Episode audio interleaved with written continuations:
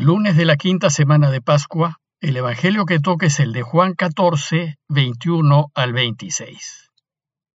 En aquel tiempo dijo Jesús a sus discípulos, El que acepta mis mandamientos y los guarda, ese es el que me ama. Y al que me ama, lo amará mi Padre. Y yo le amaré y me manifestaré a él. Le dice Judas, no el Iscariote, Señor, ¿qué ha sucedido para que te reveles a nosotros y no al mundo? Jesús le respondió, Si alguno me ama, guardará mi palabra, y mi Padre lo amará, y vendremos a él, y haremos morada en él. El que no me ama, no guarda mis palabras. Y la palabra que están oyendo no es mía, sino del Padre que me ha enviado. Les he hablado de esto ahora que estoy a su lado, pero el defensor, el Espíritu Santo, que el Padre enviará en mi nombre, Él será quien les enseñe todo y les vaya recordando todo lo que yo les he dicho. Recuerden que Jesús y sus discípulos se encuentran compartiendo la última cena y que el Señor es consciente de que le queda poco tiempo más para estar con los suyos. En esos momentos finales, el deseo de Jesús es que sus discípulos asimilen lo más que puedan las enseñanzas de su camino.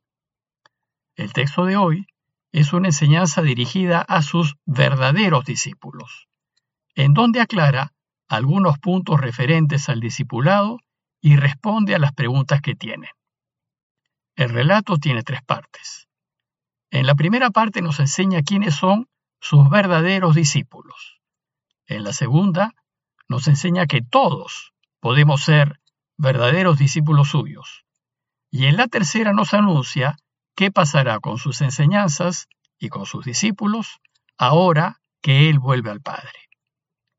Veamos la primera parte en donde Jesús nos enseña quiénes son verdaderamente sus discípulos. Pero antes es necesario tener claro qué significa discípulo. La palabra discípulo viene del verbo latino discere, que significa aprender. Por tanto, discípulo es aquel que aprende, el que se deja enseñar. En la escritura, discípulo significa el que aprende a los pies de su maestro, aquel que sigue su doctrina y sus enseñanzas. En consecuencia, el discípulo de Jesús es aquel que aprende su camino. Sin embargo, esto no es suficiente. Para Jesús, el verdadero discípulo suyo no solo es el que aprende, sino el que pone en práctica lo que Él nos pide. Es aquel que se pone a vivir como Jesús quiere que vivamos y la razón de hacerlo es porque lo ama. Por tanto, el verdadero discípulo es el que sigue a Jesús porque lo ama. Por eso dice el texto, el que acepta mis mandamientos y los guarda, ese es el que me ama. Eso significa que el cristiano debe tener una especial relación personal con el Señor, una relación de afecto, de cariño, de amor, que se va profundizando por medio de la oración personal y constante. Cristiano, es aquel que esté enamorado de Dios, aquel para quien Dios es su pasión.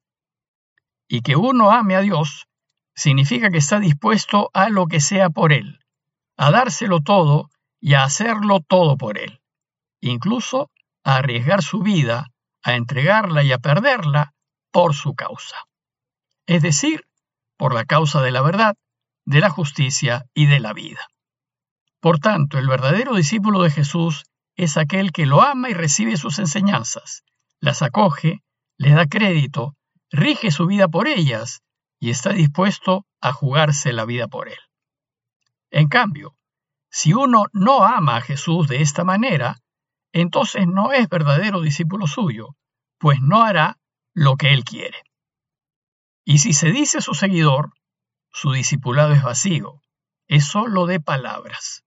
Pues si uno no está enamorado de Dios, al momento de tener que definirse y tomar una decisión, elegirá en favor de lo que tiene en el corazón. Y si Dios no está al centro de su corazón, nunca lo elegirá. Pero además, el verdadero discípulo no es el que dice que lo ama. Las palabras se las lleva el viento. El verdadero discípulo es el que hace lo que dice. San Ignacio dice que el amor se muestra más en las obras que en las palabras. No es verdadero discípulo aquel que solo está de acuerdo con lo que enseña Jesús. Pues puede ser incluso que lo alabe y le parezca edificante lo que dice el Señor, pero no lo pone en práctica. Seguramente a ustedes les ha pasado que en las redes sociales reciben una cantidad de mensajes con hermosos pensamientos profundos y muy dignos de imitar, y que otros comparten porque los consideran pensamientos elevados y edificantes. Me pregunto, ¿cuántos de aquellos que comparten este tipo de mensajes rigen sus vidas según esos mensajes? Desgraciadamente, en muchos casos, esos pensamientos caen en saco roto. Los comparten, pero no los viven. Y si es así, de nada les sirve. Se parece a aquellos que van a misa, rezan rosarios y otras oraciones, pero no ponen en práctica las enseñanzas de Jesús en sus relaciones con los demás y en la forma como viven sus vidas. Estos en realidad no lo aman y por tanto no son verdaderos discípulos suyos. ¿Y qué pasará con aquellos que sí lo aman, que hacen lo que dice y que viven según su camino? Dice Jesús, al que me ama, lo amará mi Padre, y yo le amaré y me manifestaré a él. Este anuncio de Jesús es extraordinario, pues si lo amamos y hacemos lo que dice, entonces viviremos la vida sumergidos en el amor de Dios. Y esto es lo que hace posible que seamos felices en esta vida. En la segunda parte del texto, Jesús nos enseña que todos podemos ser discípulos suyos. Y la enseñanza empieza por una pregunta del otro Judas. Jesús tuvo dos apóstoles llamados Judas, Judas Iscariote, el que lo entregó, y Judas, también llamado Tadeo.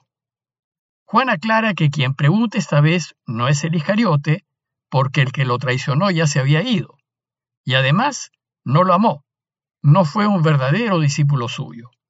Es decir, estuvo con él y escuchó sus enseñanzas, pero no fue su discípulo, pues a la hora de la verdad prefirió su conveniencia que a Dios.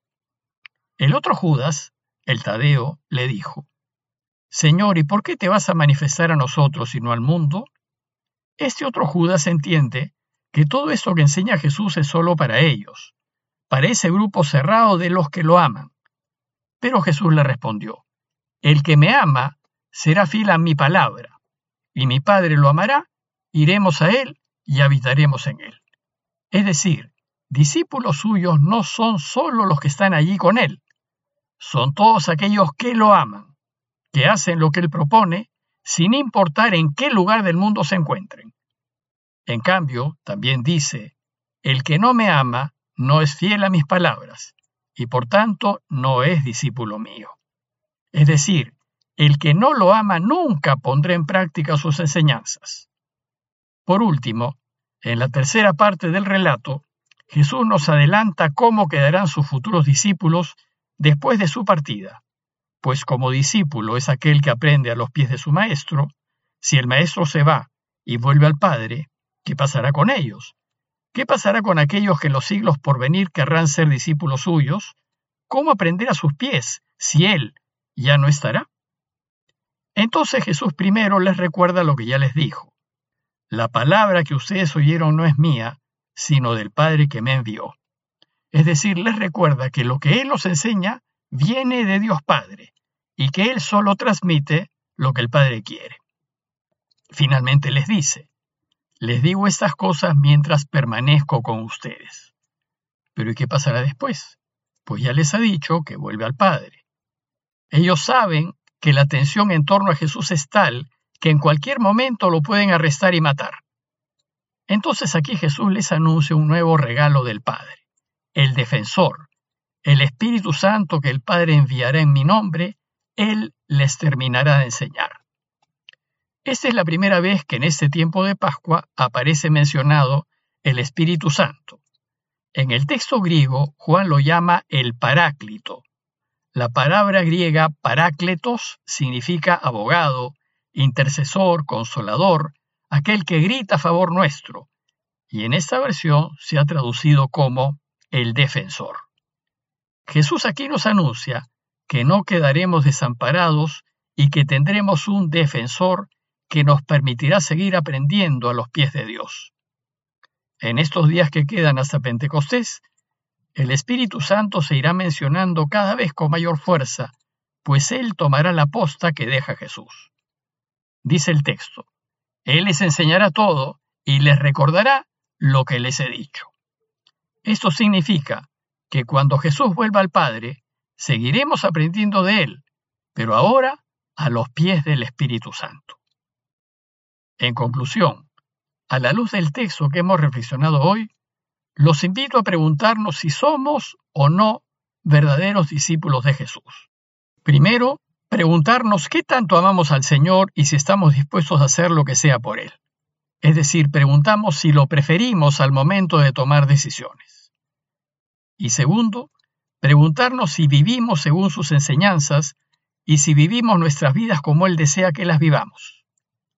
Pidámosle al Señor su ayuda para que nos demos cuenta cómo tenemos que vivir y qué debemos corregir y hacer para ser verdaderos discípulos suyos.